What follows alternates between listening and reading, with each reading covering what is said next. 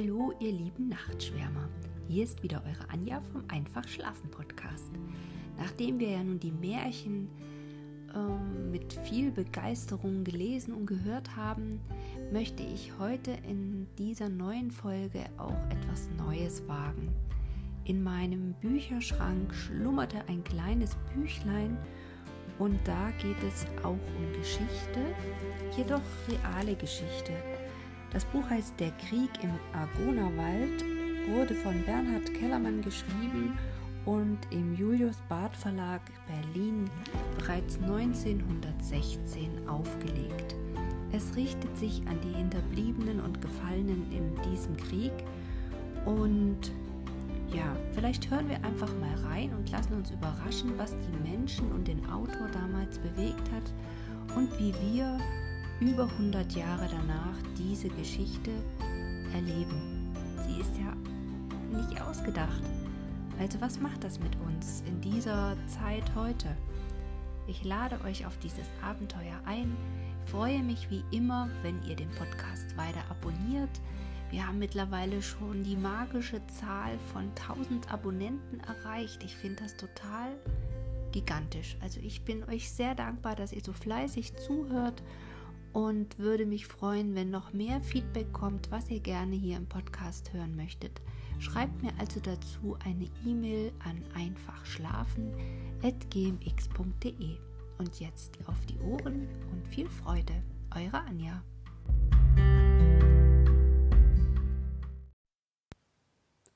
Geleitwort. Dieses Buch will zweierlei.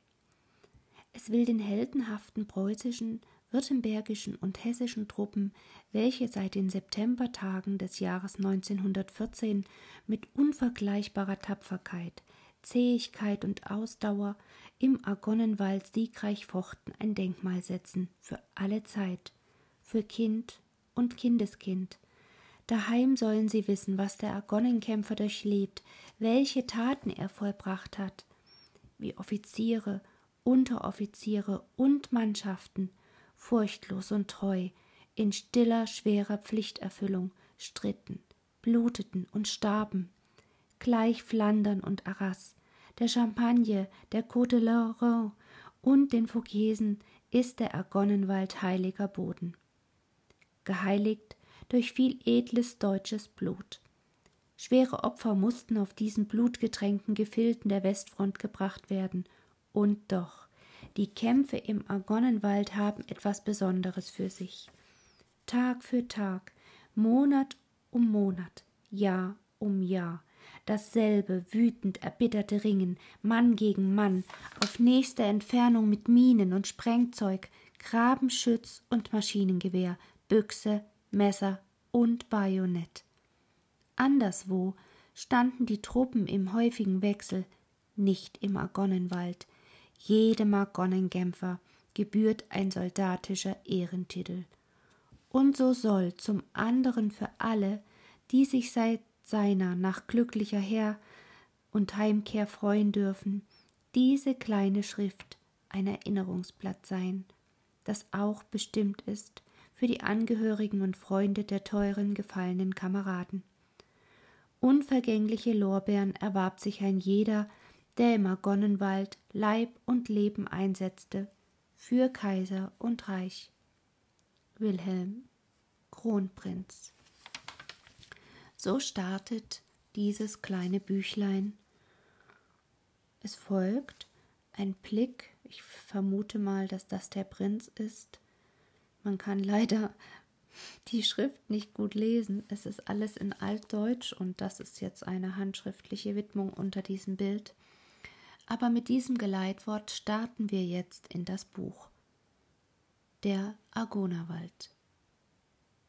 Es regnet in Strömen. Das Wasser wird in Fässern aus den bleigrauen Wolken gegossen. Die Bäume brausen im Wind und schütten Wasserfälle aus ihren Kronen. Die Wege sind lehm. Bäche stürzen über die Abhänge. Es ist Sommer, aber in den Unterständen sind die Öfen geheizt. Es ist der Argonnerwald, wie er leibt und lebt. Er verstellt sich nicht und zeigt sein wahres Gesicht. Es ist ein Wald wie der Spessart und die böhmischen Wälder, ein Wald für Köhler, Räuberbanden und Wildschweine. Der Wald hat seine Gegenwart, das ist nicht zu leugnen. Der Wald hat seine Vergangenheit, das ist sicher. Man ging hinein und kam nicht wieder. Man schlug das Kreuz und war tot. Im Dickicht lauerte der Mörder.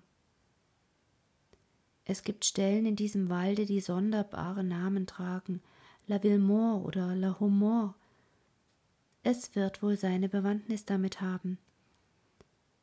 Aber diese ganz düstere Räubervergangenheit des Waldes ist ein Idyll gegen heute. Man wird es hören. Rollwagen rumpeln im Wald. Zerweichte Pferde mit triefenden Reitern sind davor gespannt. Tiefer und tiefer rollen sie hinein in den Wald.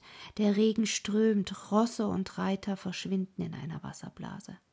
Nein, dieser Wald ist kein Wald für Menschen. Er ist dreistöckig. Hohe, vereinzelte Bäume, meist Eichen, dann Unterholz.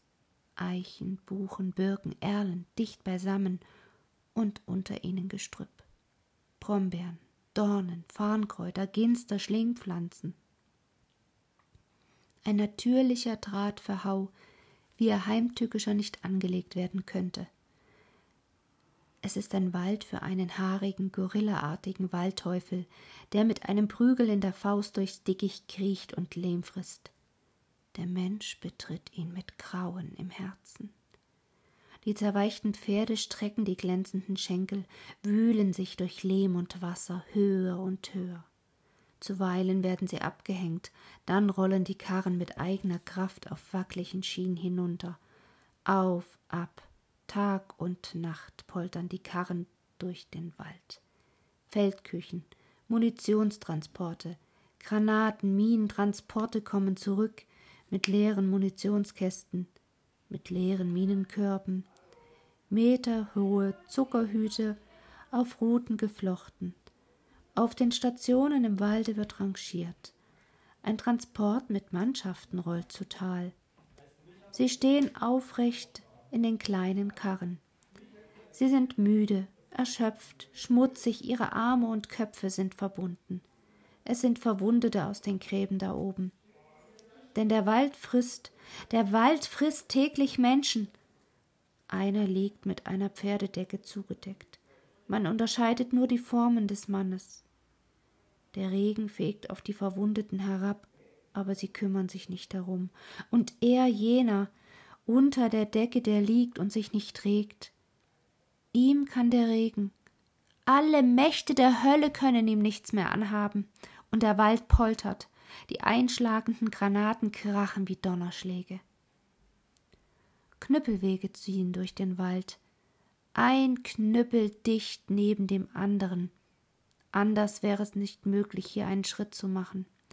Granattrichter, zerschossene Bäume, mannsdicke Eichen, die Granate traf sie in der Mitte, zerriss sie und warf sie zu Boden. So liegen sie nun da und sterben. Hier gibt es sonderbare Hünengräber mitten im Wald, Stein und Erdhügel. Es sind Batterien. Grau stehen sie in Regen und Düster. In den Hünengräbern aber hausen Menschen, Artilleristen, Pioniere. Hier unten brennt die Lampe, obgleich es Tag ist. Sie hausen hier schon seit vielen Monaten, seit Ende September 1914, ein paar Meter unter der Erde eine Schicht Balken und Steine über sich. Das Telefon tutet. An den Geschützen arbeiten sie vorn in den Gräben, in den Minenstollen. Ihre Gedanken, ihre Pläne, ihre Frauen, alles haben sie hingegeben. Mag es kommen, wie es will, sie werden auf ihrem Posten stehen. Düster und unheimlich rauscht ringsum der Wald. Es ist ein Wald der Unterwelt, erfüllt von einem schauerlichen und nie gehörten Lärm. Er hustet, das furchtbare Husten eines Unholdes, der in den Schluchten haust. Er lacht, heiser und keuchend wie ein Teufel, dem etwas Schrecklichen Spaß macht. Riesenspechte klopfen. Es kracht wie ein schwerer Schmiedehammer, den nicht Menschen, sondern Zyklopen bedienen. Sie fluchen zur Arbeit, rufen und poltern. Zuweilen nehmen sie die Axt und schlagen. Eins, zwei, in den eisenharten Stamm der Eiche, dass die Berge hallen. Die Eiche schlägt Krachen hin. Man hört, wie die Zyklopen die Eiche zerknacken, zwischen ihren Fäusten und ins Feuer werfen, dass es prasselt. Das alles hört man ganz genau, aber man sieht die Einäugige nicht. Dann und wann streicht ein Gespenstervogel unsichtbar und klagend über die brausenden Wälder. Eine Granate. Ja, Gott steh mir bei, dieser Welt ist keineswegs gemütlich. Aus dem Dickicht tritt ein Mensch. Seine Stiefel sind voller Lehm, seine Kleider nass und schmutzig. Am Gürtel hängen Flaschen und Säcke und Ledertaschen, auf dem Rücken das Gewehr. Sein Gesicht ist schwarzbraun mit Lehm beschmiert, verwittert. Die Augen stehen wie Lampen darin. Es ist ein Feldgrauer, der aus den Gräben da oben kommt, der Argonnenkämpfer, wie er leibt und lebt. Er verschwindet im Regen. Sie sind es, die diesen höllischen Spektakel machen, keine Zyklopen, sondern kleine Menschen. Man wird hören von ihnen. Da und dort führt eine Knüppelleiter in den Wipfel einer hohen Eiche empor. Die Artilleriebeobachter lauern dort oben. Die Eiche braust im Wind und sie schwanken wie die Äste hin und her und luken über den Wald. Drüben liegt die Kuppe von Beauvoir. Bis zum Kamm gehört sie uns. Dicht dahinter liegt der Feind. Im Tal das Dorf Beaureuil. Mit bloßem Auge sieht man die Drahtverhaue der Franzosen. Sie liegen im Tal hinter dem Dorf. Nach rechts aber, über dem Walde, liegen die Höhen. Sie sind nackt und kahl. Kein Halm, kein Blatt, die Bäume sind zerschmettert, verkohlt und zerschossen. Das Unterholz ist gänzlich verschwunden. Die Erde ist aufgewühlt, tausendfach zerfetzt und zerrissen, Schutt und Staub. Wie in hundert Risse geborsten sind die Kuppen erloschene Krater. Hier ziehen Gräben und Sappen und in den vielen Monaten des Kampfes ist alles, was grünte, verschwunden. Ein Maschinengewehr bellt. Die Gewehre knallen, ohne Pause wird da oben gekämpft. Ein schweres Geschütz feuert, es kracht wie ein Donnerschlag, und das Echo poltert in den Schluchten. Zieh die Luft ein. Riechst du es nicht? Es riecht wie in den Gängen eines Hospitals. Es riecht nach Chlor und allen möglichen Dingen. Diesen Geruch kann man schon spüren, wenn man sich dem Argonawald nähert. Der ganze Wald trächtig von Feuchtigkeit, Erde und Wurzeln hat diesen Geruch angenommen. Er stammt von den Gasen, der unaufhörlich einschlagenden Granaten von den Massengräbern, die mit Chlorkalk zugeschüttet sind. Fürchterlich, dreimal fürchterlich muss es hier zugegangen sein. Eines der schrecklichsten Kapitel dieses Krieges ist dieser Wald. Offizier und Mann. Unsterblich sind ihre Taten.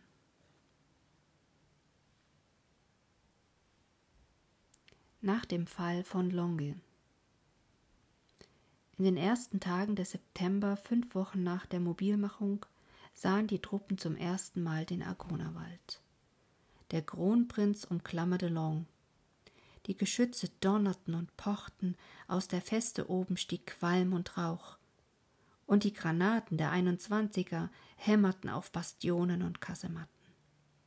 Die Festung spie Feuer und Tod. Longen brannte, aber es ergab sich nicht. Longen stand. Die Armee aber tastete sich schon vorwärts nach Süden, nach Südwesten, Sie hatte Eile. Longen konnte sie nicht aufhalten. Beiderseits der Strade Longen. Longion warf sie den Feind. Haufen von Gewehren, Tornistern, Uniformen säumten den Weg. die Toten lagen im Felde. Die Armee ging vor, sie nahm Longuillaume. Jeder Tag, jede Stunde war Tod und Sieg. Die Armee war auf dem Wege, ihr Schritt war eisern.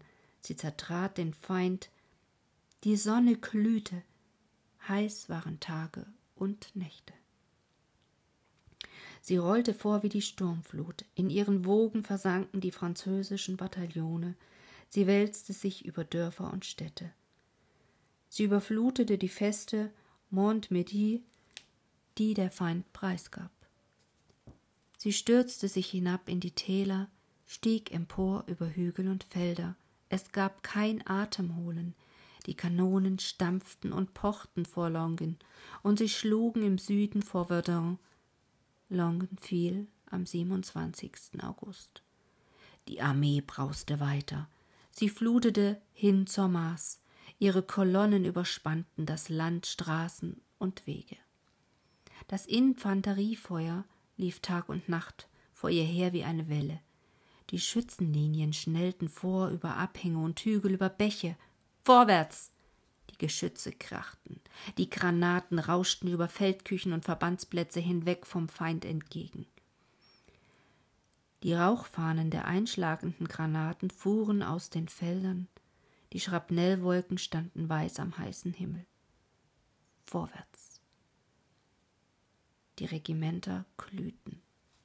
Auf den Heerstraßen zogen sie in vierfachen Reihen, Infanterie, heiß, staubig, singend mit eilendem Schritt, Artillerie, Reiterei, Pioniere, Munitionskolonnen, Feldküchen, Autos. Die Erde erdröhnt.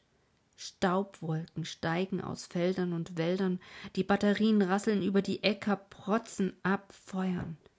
Es gab kein Halten, kam die Nacht, so warfen Offizier und Mann sich auf die Erde für ein paar Stunden. Auf, weiter.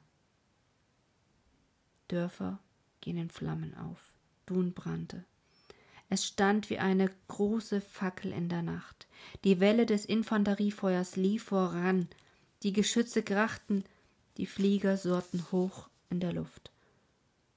Unten liegt ein Flusstal, breit, gewunden, heiß und sonnig.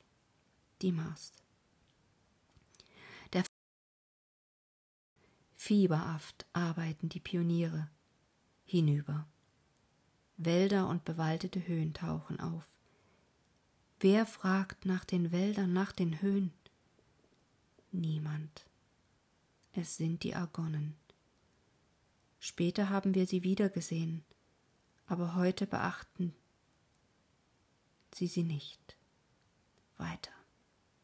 Die Armee braust an den Argonnen vorbei im Osten des Argonnenwaldes über Obremont, Barnet, Element im Westen über Audry, Binaville, Bin de Château, St. Mehod. Durch den Wald traben Patrouillen, säubern ihn von versprengten Franzosen. Eine Patrouille betritt die Höhe 285. Damals. Sie dachten an nichts, nicht daran, dass sie diese Höhe wiedersehen würden. Vorwärts, immer vorwärts. Die Sonne brennt, der Schweiß stürzt über das Gesicht des Mannes. Der Tod greift Offizier und Mann, Eisen hagelt in die Reihen. Schwer sind die Verluste. Bei Beaucourt und Driancourt im Süden vom Argonnerwald rast die Hölle. Die Geschütze toben vorwärts und immer wieder läuft das Gewehrfeuer wie eine Welle vor der Armee her. Unwiderstehlich ist der Schritt der Armee. Der Feind wird geworfen, so zäh er sich auch festklammert. Die Flut der Armee drängt ihn vor sich her. Vorwärts, vorwärts, Richtung Bar-le-Duc, Revin. Der Schritt der Armee ist Sieg.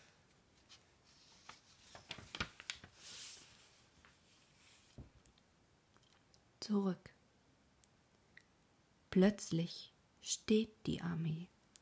Seit Wochen ging sie vor, täglich, stündlich, über Höhen und Flüsse, über Feuer und Blut in ihren Fahnen rauscht der Ruhm.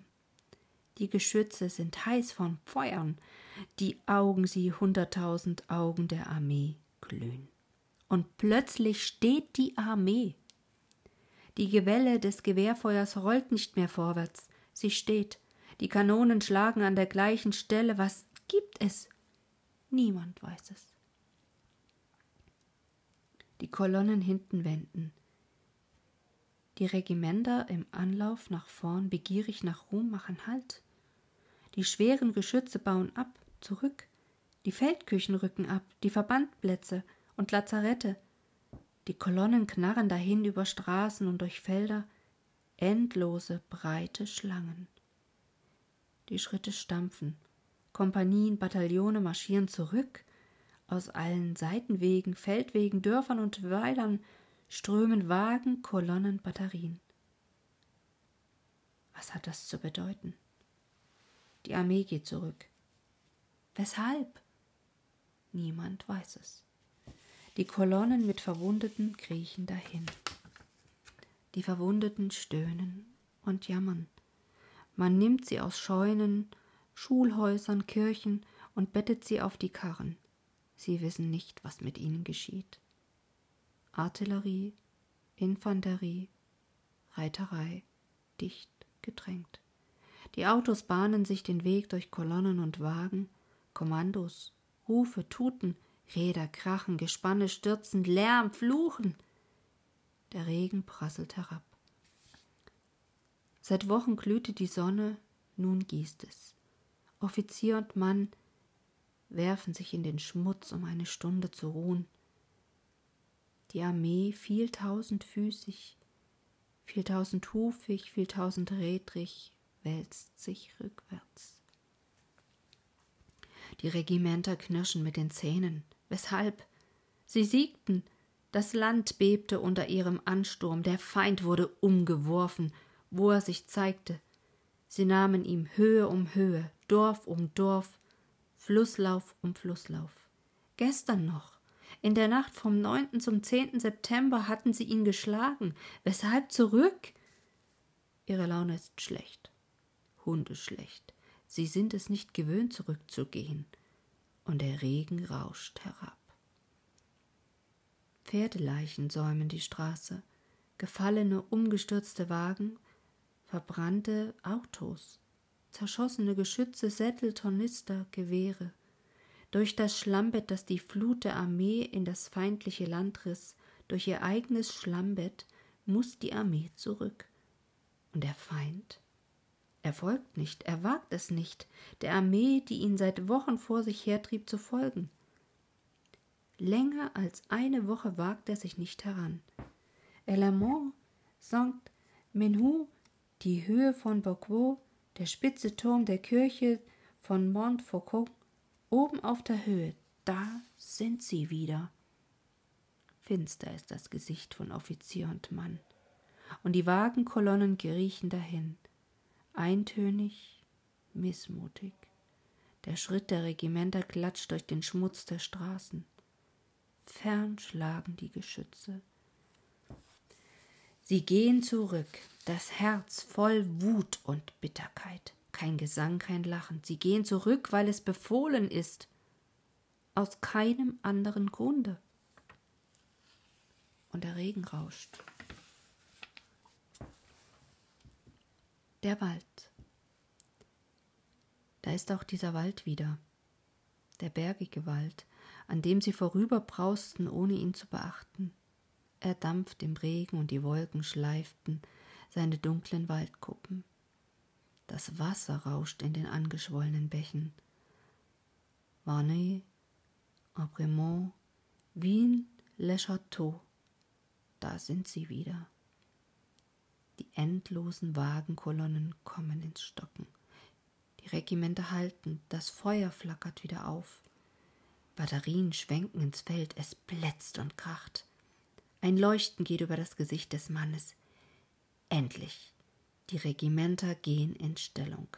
Endlich wieder das Gesicht gegen den Feind. Die Gewehre sind bereit. Die Kanoniere stehen bei den Geschützen fertig zum Abreißen. Los, gebt den Befehl, Generale. Sie wollen ihn wieder werfen, wie sie ihn wochenlang geworfen haben. Sie wollen ihn bis hinab nach Bale-du jagen, Übermorgen wollen sie wieder da sein, wo sie vor einer Woche waren. Die ersten Granaten schlagen krachend ein. Schrapnelle platzen in der Luft. Das Herz schlägt rascher, Gott sei Dank. Die Sache kommt wieder in den Fluss. Gebt den Befehl zum Angriff. Die Augen hängen am Gesicht des Offiziers. Am 22. erst wagt der Feind sich wieder heran. Er wurde geworfen bei Varnes und Bocaux.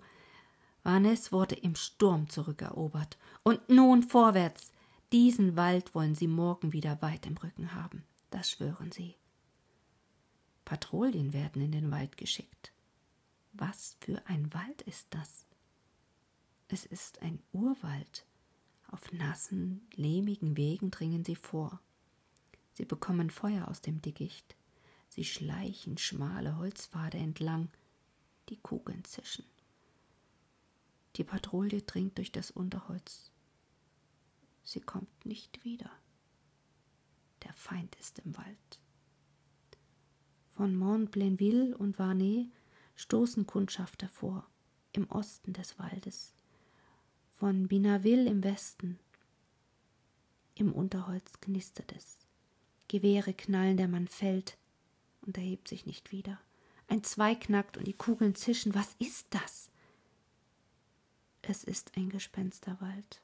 Starke feindliche Kräfte sind im Wald. Zwei Bataillone erhalten Befehl, den Wald von den feindlichen Kräften zu säubern. Zwei Bataillone. In Züge geteilt dringen sie in den Wald. Hier gibt es einige schlechte Straßen zur Holzabfuhr, Waldstraßen. Hier gibt es schmale Holzwege und Schleichpfade für den Jäger. Undurchdringlich ist das Dickicht. Die Züge schieben sich vor, sie pirschen sich die Wege entlang, plötzlich erhalten sie Salvenfeuer aus dem Busch. Nieder! Mancher Kamerad liegt und steht nicht mehr auf. Sie tasten sich durch das Unterholz. Plötzlich schnarrt ein Maschinengewehr. Ist der Teufel in diesem Walde? Die Bataillone kommen nicht vorwärts. Nicht starke Vorposten liegen im Dickicht, eine Armee liegt im Wald zwei Bataillone gegen ein Korps. Der Feind hat unbemerkt starke Kräfte in den Wald geschoben. Von St. Minhu und Clermont herauf warf er sie in den Berg und Wald. Die Armee, die Armee des Kronprinzen umklammert den Wald zur Hälfte wie ein Hufeisen im Westen, Norden und Osten, und in den Bogen des Hufeisens hinein schob der Franzose einen Keil von Truppen. Westlich von den Argonen stand die Nachbararmee in hartem Kampf am Feind. Durchstieß man den Truppenkeil, den der Feind in den Argonerwald geschoben hatte, so kam man hinter im Walde der feindlichen Armee in die Flanke. Zwei Korps, das dreizehnte und das sechzehnte, erhielten Befehl, durch den Argonerwald vorzudringen. Der Waldkrieg und der Kampf im Argonerwald der Waldkrieg begann. Man muss ihn kennen, diesen Wald. In einer Länge von rund 40 Kilometern zieht er fast genau von Norden nach Süden. Seine Breite schlägt 12 bis 15 Kilometer. Ein ausdauernder Wanderer könnte ihn in drei, vier Stunden angestrengten Marsches durchqueren. Wald. Nichts als Wald. Fast unberührt, ein Urwald, das Unterholz so dicht, dass es selbst für Jagdhunde undurchdringlich ist. Mittlere Höhenrücken, Kuppen, die sich nicht, die sich dicht zusammendrängen, Schluchten, tief eingeschnittene, gewundene Bachläufe, Sumpfmulden, aus denen der Nebel steigt, Flussläufe umklammern ihn. Im Osten die Ahr, im Westen die Eins. In diese Flüsse stürzt das Wasser des Waldgebirges, Bäche, die den Wald in tiefen Windungen zerfressen haben.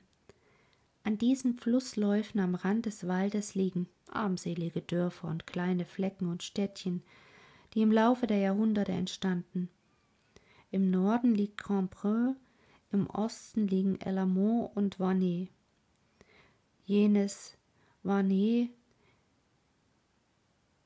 in dem Ludwig auf seiner Flucht 1789 gefangen genommen wurde.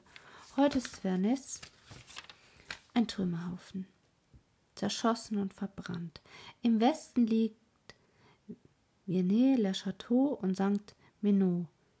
Im Waldgebirge selbst haust niemand. Ein paar alte Mühlen, ein paar ärmliche, klägliche Weiler, da und dort verschollen und vergessen eine Köhlerhütte. Straßen? Die wenigen einigermaßen guten Straßen umgehen das Waldgebirge, wie die Flüsse.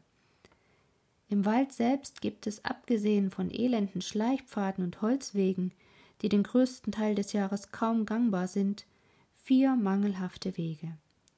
Die Querstraßen Apremont, Menaville im Norden, Vernès, Wien de la Château in der Mitte und Elamont, Saint-Menot im Süden. Die einzige Längsstraße ist der Weg von Wien-le-Château nach Lermont, der sich zwischen düsteren Waldkuppen durch die Talschlucht der Bismay windet. Dazu kommt noch die alte Römerstraße, die aber nichts als ein erbärmlicher Holzweg ist. Sie läuft etwa auf der Passhöhe des Waldgebirges und erreicht ihren höchsten Punkt auf der erwähnten Höhe 285. Das ist das Gelände. Es könnte mutlos machen, denn abseits von Wegen und Holzpfaden kann kaum der Fuchs durch das Dickicht schlüpfen. Wird der Wald an einer Stelle etwas lichter, so versinkt man im Sumpf. Es ist ein Wald für Wild, das den Menschen scheut, für Füchse, Wölfe, Wildschweine. Die Herzöge von Burgund haben hier gejagt, die Könige Frankreichs gaben hier Jagdgesellschaften. Aus ihrer Zeit ist nichts übrig geblieben als einige Namen, die ein paar Jagdhütten trugen. Pavillon Saint-Hubert, Bagatelle. Von ihnen wird noch die Rede sein. Jene Namen, die vergessen im Wald begraben lagen, bekamen einen neuen und furchtbaren Klang. Räuber verbargen sich hier, und Banden von Franqueteur hatten hier 1870 ihre Schlupfwinkel gehabt. Frankreich ringsum wurde bebaut, kultiviert, sonnig, bewohnt, bevölkert, heiter, erfüllt von Stimmen. Der Argonawald blieb, wie er seit Jahrhunderten war wild, finster, unbewohnt, schrecklich und stumm, überlassen den Tieren, den Regengüssen, Nebeln und Bächen, ein Gelände zum Schaudern, schwer gangbar für Infanterie, unmöglich für Reiterei. Die Artillerie ist auf ein paar elende Holzwege angewiesen, die Artilleriebeobachtung ist unendlich erschwert, von Fliegererkundung kann kaum die Rede sein. Trotzdem nahm die Armee den Kampf hier auf. Wald, Dickicht, Schluchten, Sümpfe, einerlei, und wenn der Wald angefüllt mit Teufeln gewesen wäre, die Armee hätte nichts gezögert.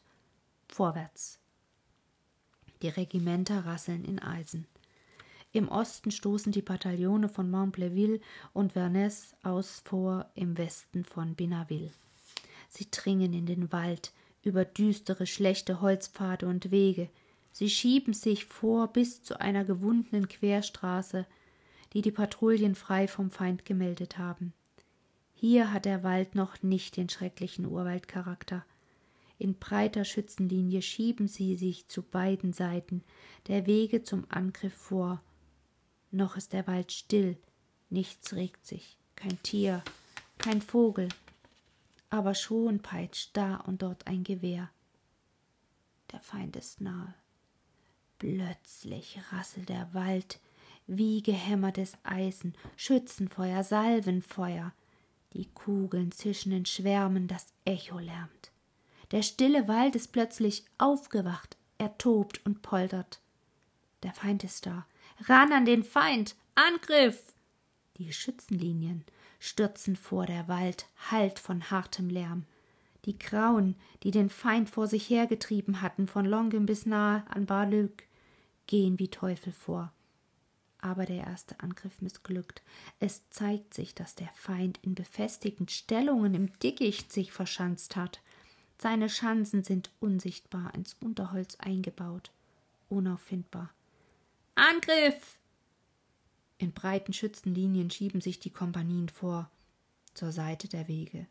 Die Reserven folgen dicht auf, in dichten Reihen, soweit das Unterholz zulässt. Bei einer Waldlichtung hält sich der Feind in einer vorgeschobenen, befestigten Stellung. Sturm! Wieder rasselt lärmend der Wald, die Stellung aber ist genommen. Der Argonawald trinkt deutsches Blut. Das geschah Ende September.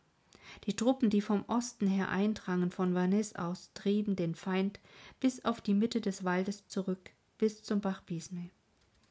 Dieser Bach entspringt auf den Südkoppen des Argonawaldes, teilt sich nördlich windend die Südhälfte des Waldgebirges in zwei Teile. Um nahezu in der Mitte der Argonen scharf nach Westen umzubiegen, nach Wien-le-Château. Unterhalb dieses Dorfes fließt er in die Aisen. Bis auf Fort de Paris, etwa die Stelle, wo der Bach sich scharf nach Westen wendet, war der Feind zurückgeworfen worden. Die Truppen von Binaville südöstlich und südlich vordrangen, hatten den Feind bis auf drei Kilometer nördlich der Bisme zurückgedrängt. Eine keilförmige feindliche Stellung schob sich noch in unsere Linie hinein. Die befestigten Waldschanzen Bagatelle Pavillon und St. Hubert Pavillon. Diese Waldschanzen mussten genommen werden. Und sie wurden genommen. Mann gegen Mann, mit Bajonett und Kolben. Zu Haufen liegen die Toten. Ein paar Tage lang tobt der schreckliche Kampf. Bagatelle und St. Hubert sind unser. So stand es nun Ende September, Anfang Oktober. Die Truppen, berauscht von ihren Siegen des Vormarsches, hatten den Wald an einem Tage, in zwei, drei Tagen spätestens überrennen wollen. Sie hatten sich getäuscht. Geduld.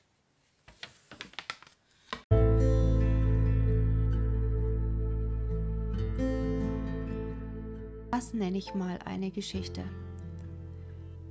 Ich bin eigentlich gerade total geplättet ähm, von der Art, wie dieses Buch geschrieben wurde. Also mein Geschmack trifft es echt besser.